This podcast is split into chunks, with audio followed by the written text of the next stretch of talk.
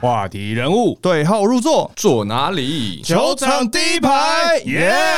好，那这个礼拜的比赛回顾呢，来到了第四周。那这周的比赛其实比较特别哦，除了有我们这赛季第一次在周五的比赛，那本周的比赛也横跨南北，所以呢，我们即将为球迷准备了特别的安排。那既然聊到本季第一场周五的比赛是安排在新北国王主场的平安夜大战，我们这周的客座主持人欢迎新北国王的场边主持人，也是 YouTuber 球给彭尊的彭尊。嗨，大家好，球给彭尊的彭尊。彭尊聊一下。这是你第一次在平安夜在球场度过吗？哎，对，其实这样好像是这样，因为大家我们都每天都讲圣诞大战，圣诞大战。但通常我们好像都在电视机前面看 NBA，对不对？对 NBA 只有 NBA。对，所以这算是我第一次真的在现场跟大家呐喊，我觉得那感觉氛围是蛮赞的。那其实大家都聊到说，新北国王的主场其实现在看起来是蛮有气势的。除了一开始开季当然战绩不错，那主场经营也很好。你是怎么样得到新北国王的这个工作的？哦，其实这蛮有趣的，因为当初新北在成立的时候。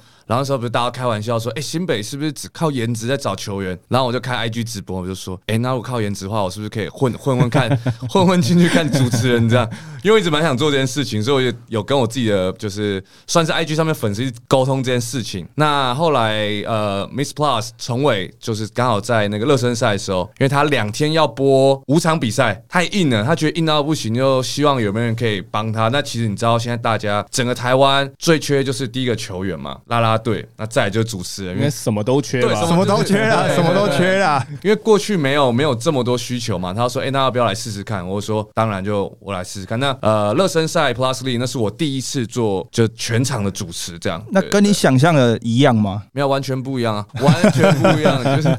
我从来没有。这么认真看比赛，你知道吗？以前都可以哎放松一下，休息一下，然后哇，现在就是我那记得我那整场都好专心，好专心，全神贯注了。对，就是很怕漏讲到什么，很怕怎么样。后来那个热身赛第二天的时候，我刚好遇到国王里面的内部的行政人员这样，然后我就我原本其实我自己有做一个算是球衣球裤相关品牌，我不知道你们知不知道。然后我原本是想要跟他们讨论这些事情，就想要有一些多进一步的合作了。对，但如果这边可以让我让让我插播一下话，就是我们的 IG 是 Game Time 底线 BB，没有问题，没问题，没有问题，给你讲好。对，然后他们就说，哎，他们其实有另外一件事情要跟我讨论。那后来就是你们看到的这样。那你自己做到现在，目前觉得新北国王的主场球迷给你的回馈怎么样？哎，我觉得比说说实话比想象中好非常多。因为在我要接到主持的要第一场主持之前，我基本上把就所有的 Plus 也都去看过了。但我现在是桃园。还没有去过，其他都去看过。那我知道最很热情、很热情的，一定是高雄的球迷，那真的好热情，而且他们也是新成军的。那呃，工程师不用讲，那已经是另外几队，像梦想家，他们已经是原本就已经是传统的球队，所以他们而且他们经营也蛮有样子的，就是应该说教育过了啦。对，已经教育过了。对，但台北球迷，我们一直以来都知道，你们台北人嘛，就大家好像比较嗯，比较冷漠一点呐。对啦，对啦，对啦。哎，但到新庄有发现，哎，感觉真的是大家蛮投入的。但我个人认为是，当然跟战绩是很直接的关系，一定的，一定的，三连胜，大家一定嗨到爆。球迷目前还是以赢球为主要的诉求啦。但不过讲到平安夜大战啊，因为新北国王前几场比赛他是没有一些应援的道具的。对，那在第三场比，呃，应该说是在平安夜大战这一场比赛，首度启用那个拍拍扇。哦，拍拍扇，我，那真的，我真的谢谢拍拍扇。哦，那个场面真的是气氛很好，哎。对，就是他们可能哎，现在还很害羞，不太不好意思讲话，但动个手没问题吧，各位。那个在主场的营造下面，然后有一些，因为毕竟新庄难停车这件事情，大家也是有目共睹了。那个网络的部分，对，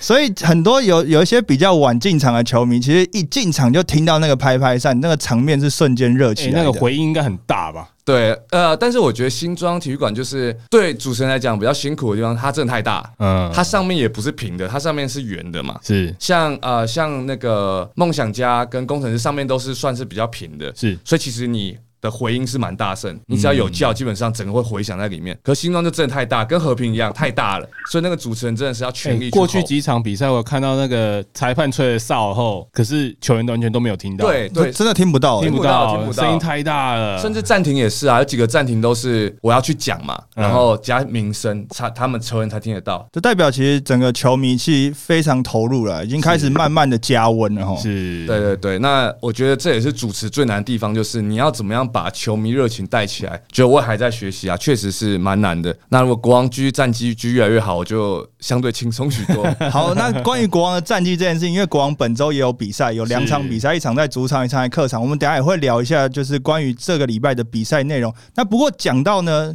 球迷热情的部分，刚刚彭总有讲到高雄的球迷，本周主播就在高雄，他也去了高雄钢铁人的凤山体育馆开箱。主播热情吗？哦，高雄体育馆，我觉得是呃，刚刚彭真讲说的，在北部地区比较辛苦啊。我反而觉得来，如果你有机会接到高雄的凤山场，哇，那个地方是主持的天堂哎、哦，怎么说？因为它那是碗形体育馆嘛，那因为它是圆形的，所以它的那个它的聚重跟聚音的效果非常好。然后你刚刚讲那个拍拍扇，那在凤山体育馆这边一样也发了那个折扇。哦，我跟你讲，那个折扇真的有够吵，而且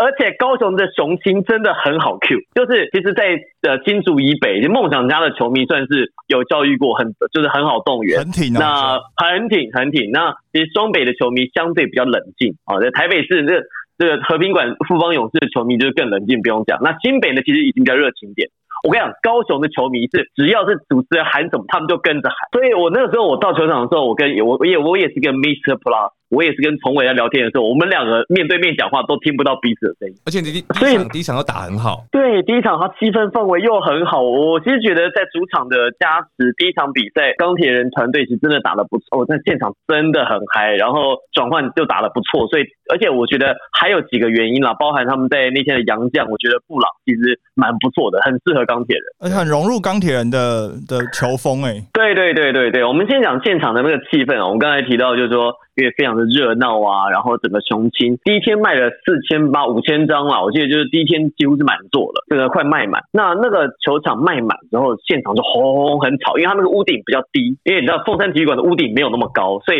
它里面的回音的那个效果会比较大，所以。主场如果有人肯加油的话，哦，你会觉得这整个好像坐了两万人那种感觉。哦，那其实真的对球员来讲打起来，如果你很喜欢这种大场面，会很亢奋诶。但是如果没有那么适应的话，真的很容易软手诶。对，而且你记不记得我们在前几集有讲啊，说钢铁人的新球员比较嫩、比较菜一点啊，这个在一开始去打富邦、去打台北和平馆的客场，就被吓到吓到了，有没有？那就是出手就是坐在那边看球。哦，不是哦，他们现在回到了主场之后，有人在远边出手扣篮，他们全部都站起来，差点跳进场内。对啊，我刚刚看到吕正如出手的时候，根本才出去而已，然后整个板凳整个跳起来，然后大家都举手，然后看等他要进这样子，我觉得真的是跟上次在和平港看到完全两码队啊不同队啊。所以其实，在客场有训练过，回到主场之后，在雄青面前确实是有蛮好的发挥的。没我跟你讲，这主客场的差别真的很大，尤其对钢铁人这种年轻的球队，主客场哦，特别是他们在第二节已经落后到达有，我记得有到十分以上，但是呢，因为第二节我主持人现场毛起来帮忙加油，你知道吗？就连他们在，你记不记得罚球的时候，不是都会在后面就制造声音吗？有没有？在北部地区都做个样子哦，可是。高雄是真毛起来喊，你知道？就是就是就是吵到就是真的连裁判的哨音都听不太清楚。罚球球进之后，有一个有一个很有趣是罚球球进之后，其实要换人，球进要换人，但是因为太吵，没听到球还开进来，开进来重新再鸣几次哨，裁判才听到说哦，原来是要换人。每次我在只要在新北看彭尊，只要在罚球的时候，他要动员那些现场球迷的时候，他都蛮辛苦的。那尤其是第一球罚完之后，很多球迷才知道说，哦，现在好像是他们要上班的时候了。我自己在那个呃，在主持的时候，我也会想说，哦，我今天在新北，所以我有时候态度其实会放蛮软的，你知道吗？我会说，哎、麻烦你们喽。还这么客气的，对对对对，我会觉得说，哎、哎，帮个忙嘛，这样。打没有这个在中南部都是直接命令下去的，好不好我我？其实我知道这件事情，但我觉得 就是新新北的球迷，麻烦你就是听彭真，你进来这两个小时，你就是听他的就对了，听他的指令，享受啊，好不好？哎把心交给彭真，把心交给他，好不好？拜托。然后，而且还有一个我觉得超好笑的是，因为可能高雄的比赛太久没有打这种主客场制，那以前 SBO 在这边打，其实都是没有所谓的主客场嘛，就是一天可能打三场比赛，然后你只要进球就都会加油。所以一开始哦，钢铁的球迷很可爱，一开始球进的时候，对方球进，因为第一天打那个梦想家嘛，梦想家球进的时候，他们也哎哎哎在鼓掌，你知道吗？一开始对，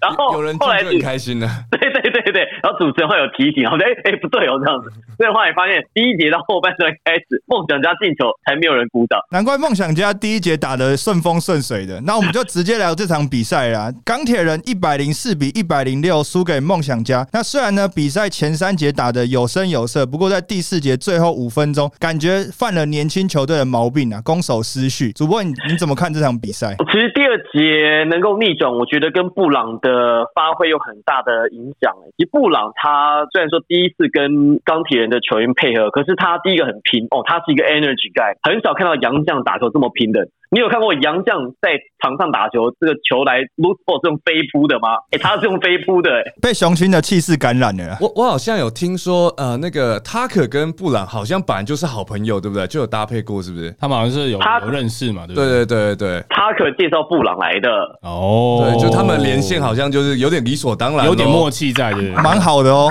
我也想说，终于有人接到 Tucker 的传球了，你知道吗？他们默契超好的。那时候博智知道塔克要进来，应该很紧张。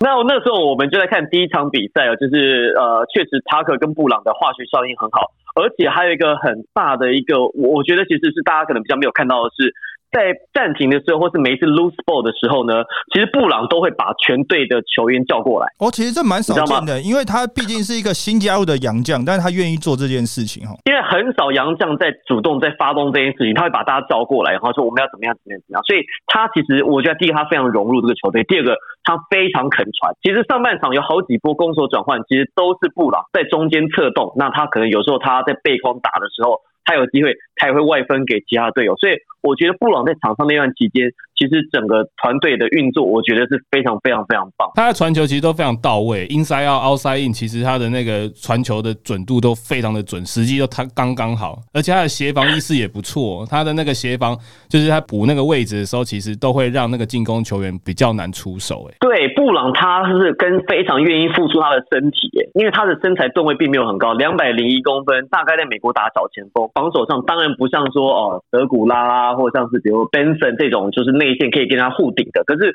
先卡一下顶一下其实是没有问题的。那你会发现在前一第第一天比赛，钢铁人对到梦想家嘛，梦想家其实这个大 B Brandon 大 B 其实在场上的期间，因为他的速度真的是比较慢，那那段期间他们打了很第二节打了很多的攻守转换。所以大 B 级在第二节其实有一点是跟着跑，没有发挥作用，所以在那个时间很快的梦想家就把这个比分优势给花光。那我觉得布朗其实那一节其实真的有激励到大家。那第四节我就碰到的第一个当然年轻球员犯的错误比较常出现，然后我觉得还有一个原因是在第四节的时候只能用单阳将，那在布朗跟塔克的选择的时候就有点回到过去的那个无限回旋当中，因为你用塔克在的时候，你球权就有很多要集中在他身上，可是如果你用布朗的时候呢，你会变成外围趴又没有人得分。那所以我觉得第四节在单阳将对决的情况之下，目前看起来梦想家是运作的比较顺利的，所以也占了一点优势。而且我讲到其实最后一个有很有趣的是，帕克在这场比赛他对梦想家这个的比赛他其实非常想赢，他只要对上这个梦想家比赛，他就觉得说我一定要赢下这场比赛。那大家讨论说为什么最后在最后一波的进攻期差两分没有喊暂停，大家都觉得说哎很意外，对不对？其实根据我的了解是总教练有喊暂停，Barry 喊了暂停啊，Barry 喊了暂停，可是塔克老师说他可以搞定，他哦，他可以搞定。后来是塔克跟 Barry 说你把这个暂停取消，我可以搞定，哦是他觉得说跟我他希望能够不太一样，因为我看网络上有一些说法，他是说喊了一个暂停，但是他们记录台没有 get 到他们讲英文这样。没没没有，记录台知道，可是后来是哦 Parker 原来是跟 Barry 说，哦对他他说他跟他他跟 Parker 跟 Barry 说，请 Barry 去取消暂停，不是这是网络上是猜测，我们是现场看到，而且我们隔天我隔天我有去确认，我说为什么没有喊暂停，后来才知道原来是这样，因为他可认为说以他的转换，他觉得呃不叫暂停会比较好，因为他觉得叫暂停对方还有可能重新部署防守，不叫暂停球开进来，他从后场这样推，对方比较有机会在没有落位好的情况之下，他打一个反击。他的想法，我我觉得其实这个是结果论，但是他的想法我觉得是 OK 的，因为确实在那样比赛，，Tucker 的手感在上半场其实是蛮不错的。我觉得这个答案，我觉得我是可以接受的。我觉得在最后一波、最后几波进攻，年轻球员比较没有这么明确的，或没有那么果断的知道说我要把球直接给 Tucker，因为其实看到最后两波进攻，在发球进来的时候，其实 Tucker 已经有要球了，但是接到球那个球员，不管是郑德伟或者是其他球员，他都想要做一些第一拍的假动作，他没有很果断的直接把球塞给 Tucker。Tucker 都已经要球了，可是像像绿翔啊，或者是德维，他其实拿到球之后，并没有一第一时间就要把球传给塔克，反而就慢慢的运运运运过半场之后再找人。这时候塔克拿到球的时候，其实已经他的攻，击位置都不太好了，而且耗掉很多那个进攻时间了。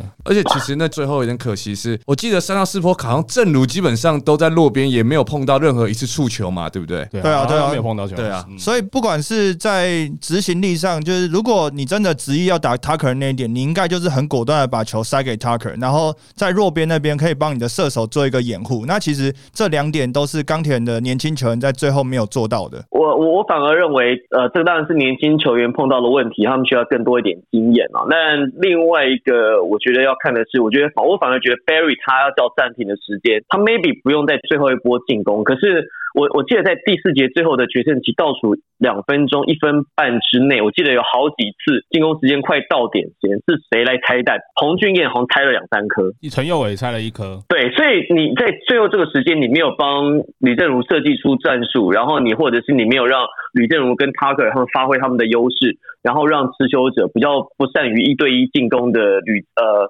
陈佑伟跟彭俊彦来操刀这个拆弹的工作，我认为这个总教练可能要再思考一下，因为。确实，这样比赛，钢铁人其实是有很好的机会可以赢球，可是最后一些细节，我觉得没有处理的比较好。梦想家确实在这样比赛赢的，我觉得有点偷到一阵。而且我也觉得很奇怪，是在呃，就刚刚讲的最后那几分钟，在之前他可还没上来的时候，其实大家有发现说，他可其实在场边，在记录台那边准备上来的时候，蹲很久坐了两分钟都没有死球。你如果要死球的话，如果你说怕犯规，人家要罚球，那你可以叫叫暂停啊，叫暂，没错没错，我当完全没没错，我叫暂停，让塔克上上来。呃，其实应该说，塔克在场上有一定的主导权啊，因为毕竟他的经验、他的能力，他是有这个资格跟总教练要求一些比如战术啊，或者是有暂停的选择时机。可是我觉得，我觉得，我就像汤尼刚才讲的，你你既然你塔克，我记得是四分半左右要再坐在第五台准备要回去，结果做到不到两，做到剩一分半，他做了三分钟比赛时间的 game time 三分钟，比赛时间三分钟，大概等于实际上跑大概跑到五到六分钟，所以他做了这么久的时间，总教练你总是要应该要 do something，你应该要做一些事。所以这场比赛，梦想家赢球，但他们的团队防守在第四节当然做得很好，你才有办法把这个比分咬过去，然后也抓到钢铁人年轻球员犯的一些错误。所以大家觉觉得梦想家这场比赛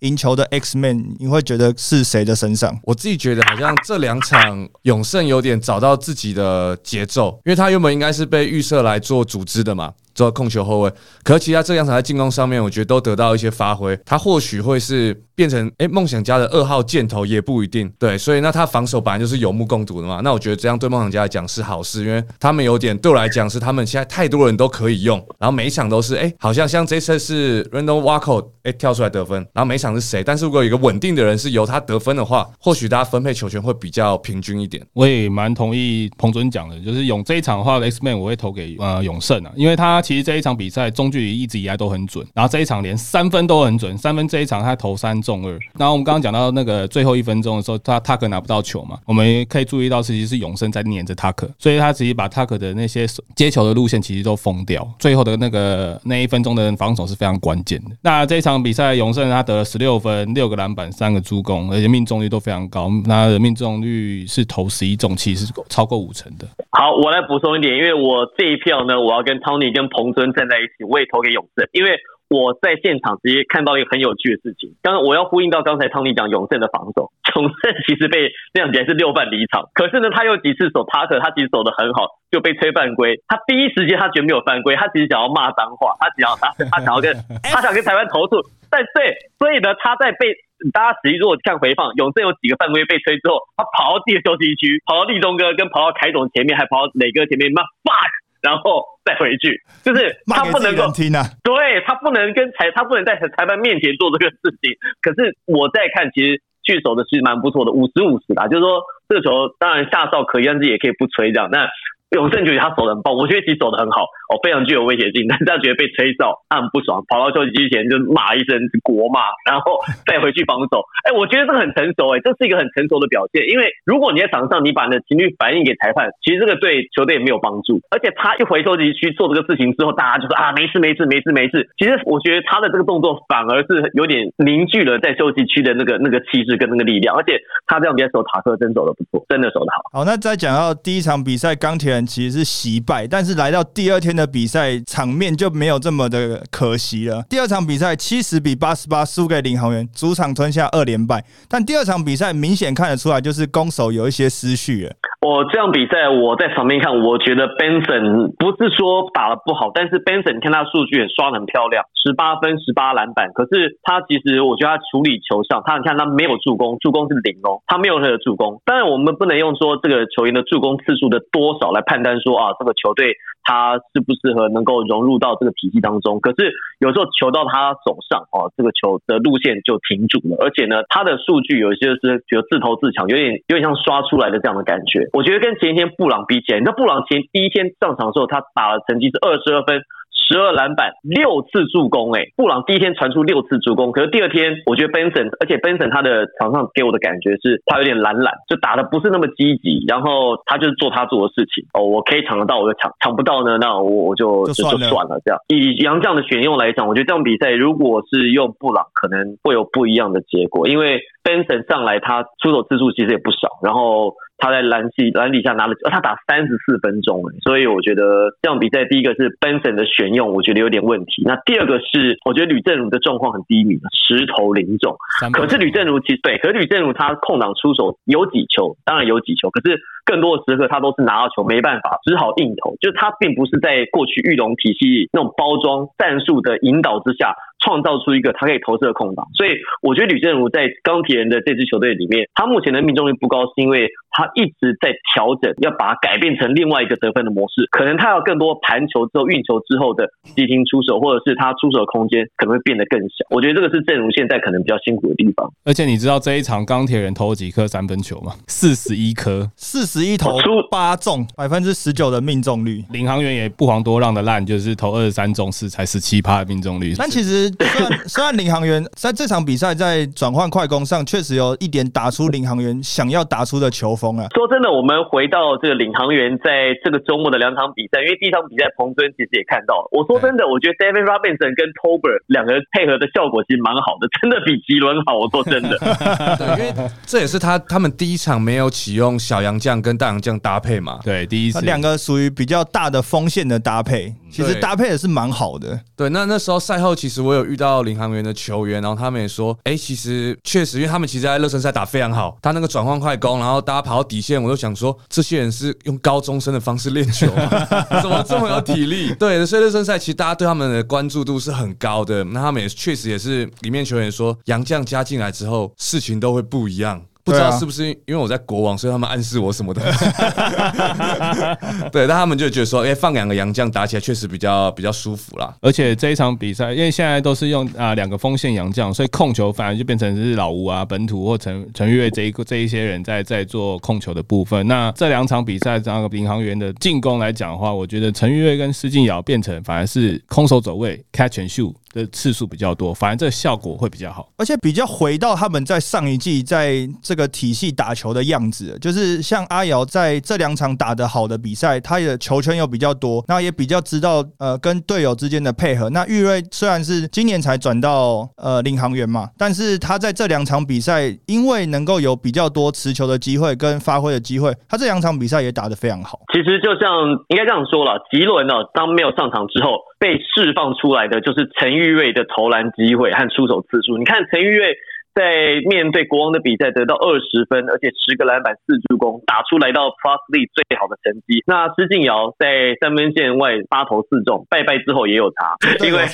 绝对有差有差有差。没有吉伦的是这场比赛，陈月投终于投进了第一个 field goal，终于他前三场是第一场得五分，然后二三场都得零分，然后开始投进之后有一就有二，连续两场比赛得分都上双，而且打得很好。所以这个周末领航员的 X Men 大家是投陈玉瑞吗？对啊，我一场给陈玉瑞，一场会投给施晋瑶了。对我也是，我也是，我这两场都是投给陈玉瑞。刚刚讲到领航员到那个国王嘛，我刚刚也想分享完，因为那时候后来呃结束的时候回到他们不是在走球员通道去搭大巴士嘛？对对，然后那天圣诞节哇，好多人哦，就现场至少可能有可能我不知道有没有五十六十个人，就下雨，因为下雨，然后在等领航员球员跟新美国王球员，所以我才觉得说哇，不能说赌了，找自己 追星啊，追，星找自己喜欢球员合照，然后下雨天，然后而且每个球员都很愿意跟大家互动，我就那个画面我当下是蛮有感受的，就是跟大家分享一下。球赛打得也好看，有热度了。那当然，球迷投入之后，他们也会想要说，在这个特别的节节日，或者是有些球迷其实是蛮难得来看球赛的。他可能是从比如说台北或是哪些地方特别搭车来看，他当然会想要在比赛结束之后跟他喜欢的球员去多一点互动。那包括啦啦队也是啊，有很多是在等啦啦队的，其实啊，哦哦是吗？是吗？是 吗也有哎、啦。我我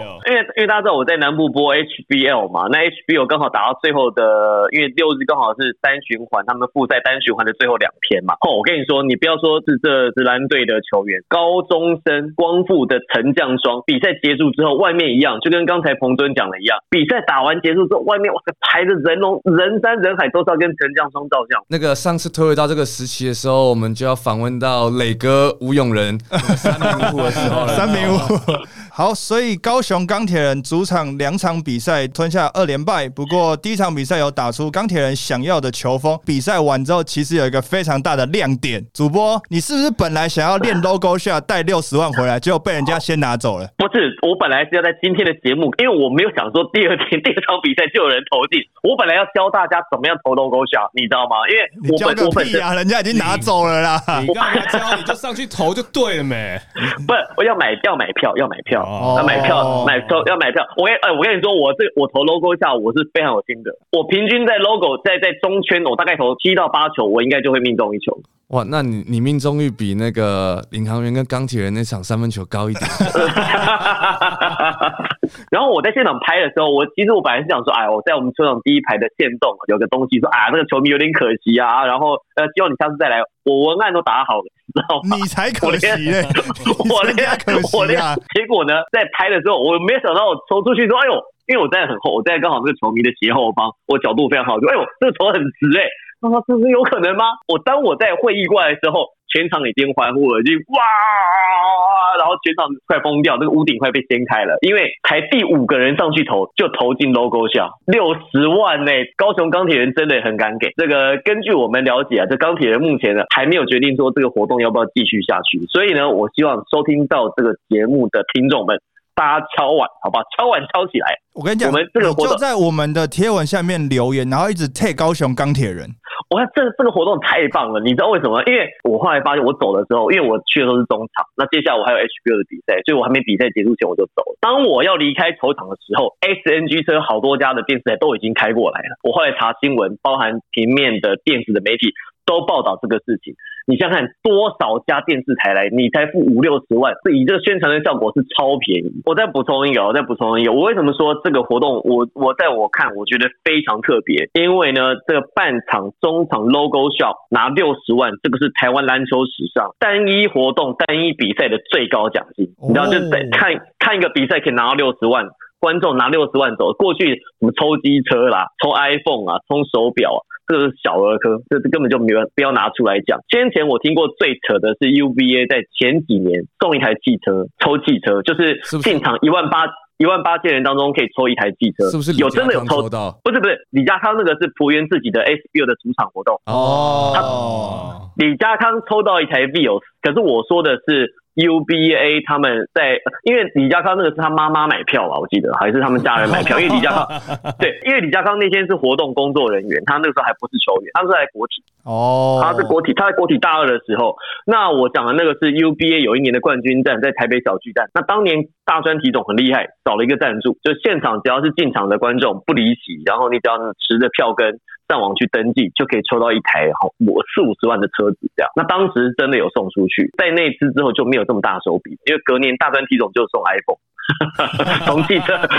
从汽车变 iPhone 跟 iWatch，经费有限呐，经费有限呐。好啊，所以其实雄青继续敲碗啊，希望在未来的比赛还有机会能在高雄钢铁人的球场看到中场 logo 下的活动。不要怕，不要怕啊！你把这个你把这个钱拿出来，新闻的效果，这个广告的热度才会延续嘛。好，不要怕了。那我们接下来要遇到另外一个不要怕的，就是不要怕辛巴啊。所以我们要继续往北部走，新竹街口工程师，圣诞节也是两场比赛，圣诞大战。第一场比赛呢，八十二比九十二输给富邦勇士。第二场比赛呢，一百零一比八十赢了全本土的新北国王。这两场比赛呢其实有一个很大的焦点啊，就是在辛巴身上。那第一场比赛呢，林冠伦赛后有特别强调，辛巴只出手七次，我们没有在靠辛巴打球。哦。那第二场比赛呢，辛巴十五投十五中，赢了二十一分。所以基本上这两场比赛，辛巴的重要性当。当然，因为辛巴是一个非常好的球员。那新北国王是全本土禁区没大人的情况下，辛巴展现出这个宰制力也是非常合情合理的，理所当然。那不过我觉得蛮好笑的，因为一开始就是第一场比赛说哦，我们没有靠辛巴打球。哦，可是我赢的话，就会说嗯，有辛巴不用，那个总教练就是笨蛋，好像怎么样都可以讲。对啊，但其实第一场比赛富邦勇士跟新竹接口工程师的比赛呢，在第三节打完的时候，其实两边是平分秋色的，德古拉跟辛巴的巨人大。战其实，在赛后徐总也有讲，是德古拉很完美的配掉辛巴。他觉得德古拉有做到他自己的工作。在第四节的时候呢，为什么比分会瞬间被拉开呢？有两个很大的原因啊。第一个原因是工程师的杨将呢，不管是法师还是辛巴，最后一节加起来只有三分。富邦勇士这边呢，石伯恩第四节跳出来，石伯恩在第四节的时候得了九分，而且是连进四颗球，然后还有关键的篮篮啊进攻篮板，还有空手走位，也有三分球。所以变成他在第四节是非常重要的。所以这如果这场比赛投 X Man 的话，我会投给史伯恩。这场比赛 X Man 我也投给史伯恩，他这场比赛真的打的太好了。对，而且其他赛后到那个休息室的时候，我看那个气氛是很赞的，气氛超赞，就是大家都觉得说，哦，你真的打的很好，大家都为他很开心这样子。但史伯恩也确实是把握到一些机会啊，毕竟富邦勇士大家也都知道，他们伤兵问题实在是有点严重到可能整队要带去拜拜。赖廷恩这场比赛终于可以复出。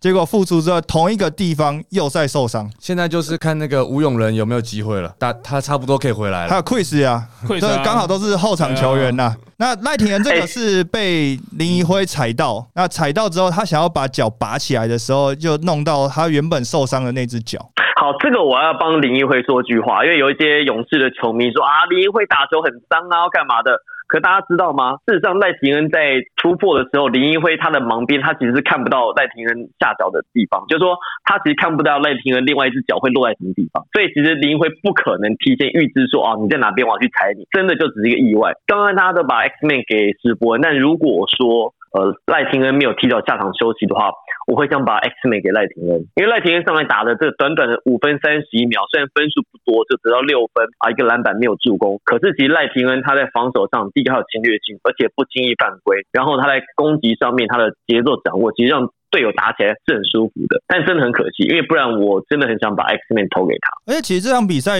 在勇士的后场球员，我特别要提一下，就是因为徐总赛后其实在讲，德古拉虽然数据上没有辛巴这么的亮眼，他也说数据给辛巴赢球是我们赢，但他有讲到一个很重要的重点是德古拉的 pick and roll，他非常愿意去帮呃后卫球员挡人，不管是苏伟啊，不管是廷恩在场上的时候，他都很愿意帮他们挡人。挡完人之后的下滑，其实对各个球队来讲也是一个无解。的存在，而且这一场比赛，他德古拉这场比赛，德古拉的他的那个挡拆来讲的话，其实对富邦的效果非常的好。你去看那个，不管是中线或者是苏伟，只要德古拉一来挡，然后他们就挡完之后，他就直接下滑到罚球线左右的地方，那他就直接投一个中距，因为他辛巴还蛮 care 德古拉的存在，所以他不会特别跑出来守。如果他跑出来守的话，那如果那苏伟他们就传给德古拉，德古拉就直接灌篮所以他们觉得说这个战术是非常有效果的。而且在第三节的时候，其实解放了张忠宪在箭头的表现。第三节其实看到很多次张忠宪就是下了篮板之后，他已经跑在前面，就是要准备当箭头之星。Finish 那个动作，其实这个是富邦就算在人手比较精简的状况下，能够打出比较高效率比赛的一个蛮大的关键。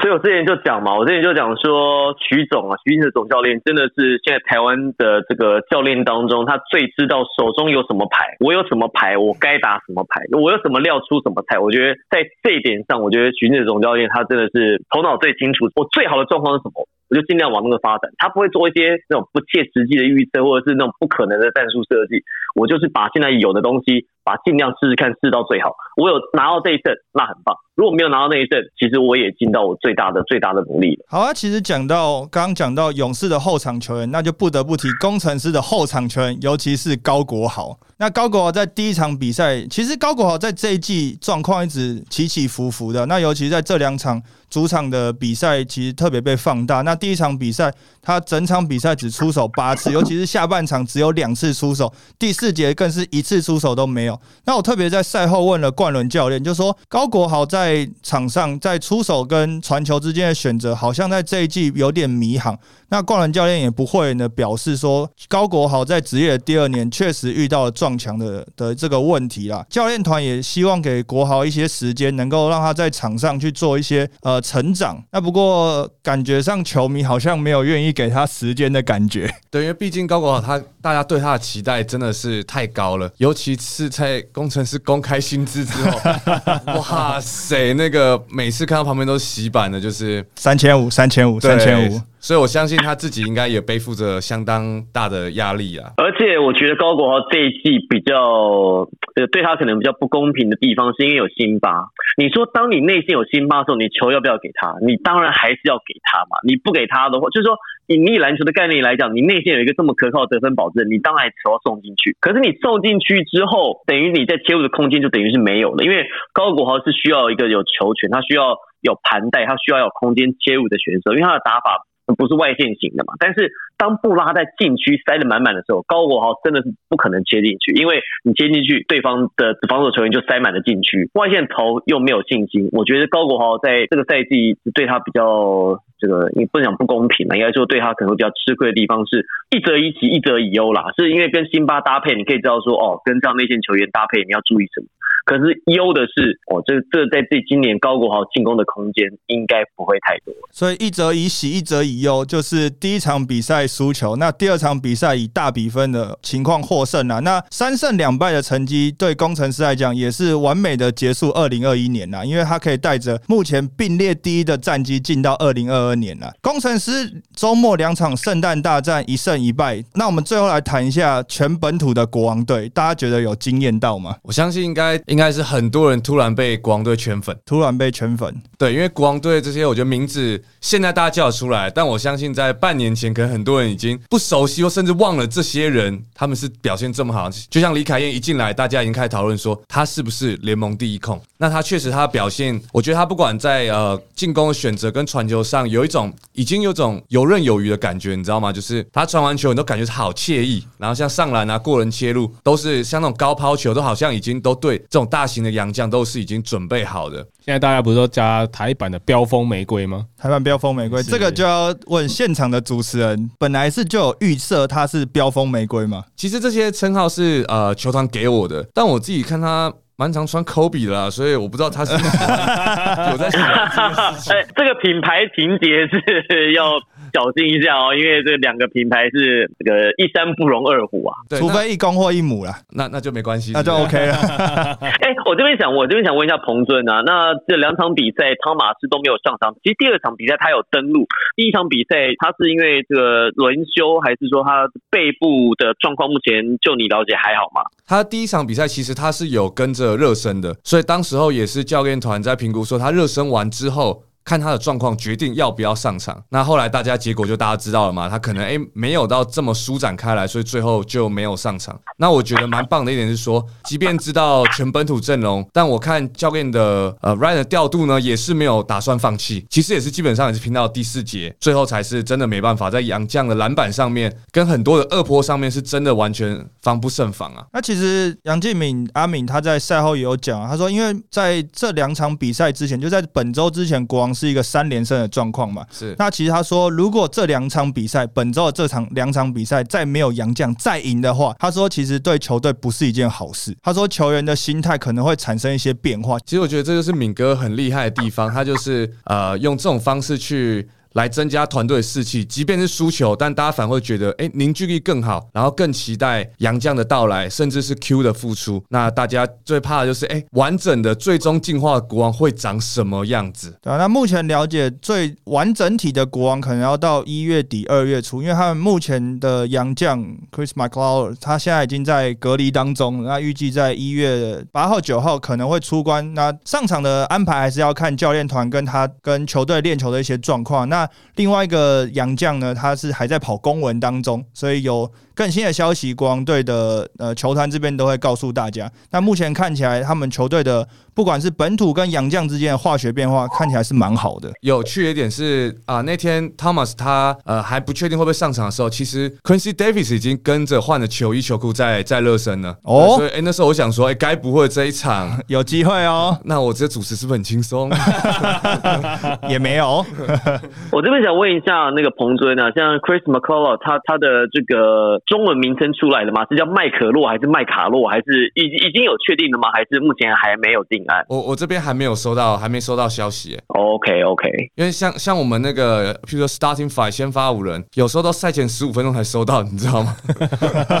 我都很紧张哎，完全是在考验你们的那个临场应变的。那这一周五场比赛其实也是打的冰冰冰冰啊。其实就算平日的比赛也是蛮精彩，球迷也蛮愿意进场。有五千多人进场，其实那个场面是蛮开心的。那接下来呢，还有两场比赛，我们预告一下，在一月一号，富邦勇士的主场要对到工程师，所以看是巨人大战，或者是工程师有没有想要在呃勇士的主场去复仇。那第二场比赛礼拜天，富邦勇士要对上国王队。其实。富邦蛮常碰到工程师的，上半季现在已经碰到要打第三次了，打第三 round 哎，其实这在上半季就已经打三次，哇，这个其实频率上蛮高的。那富邦对国王其实应该会蛮有看头的，因为在前一次对决国王略胜一筹嘛，那回到了和平馆换了主场，我可能又是另一个故事。那不过我们来总结一下四周的比赛打完之后呢，我们再看一下这各队的这个战绩排名，其实有四支球队胜率在百分之五十以上。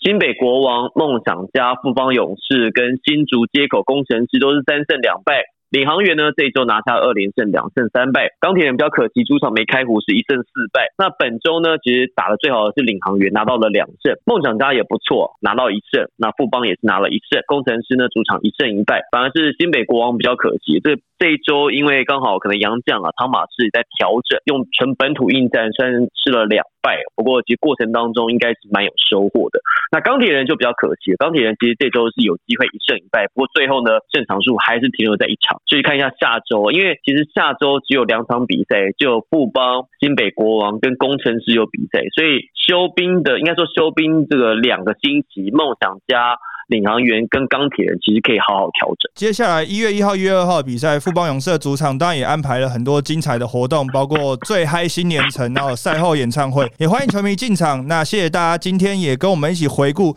第四周的比赛过程。我是 Henry，我是 Tony，我是球给彭尊彭尊，还有在高雄的王柏林，我是王柏林。谢谢大家，我们下周比赛再见，拜拜，拜拜，拜拜。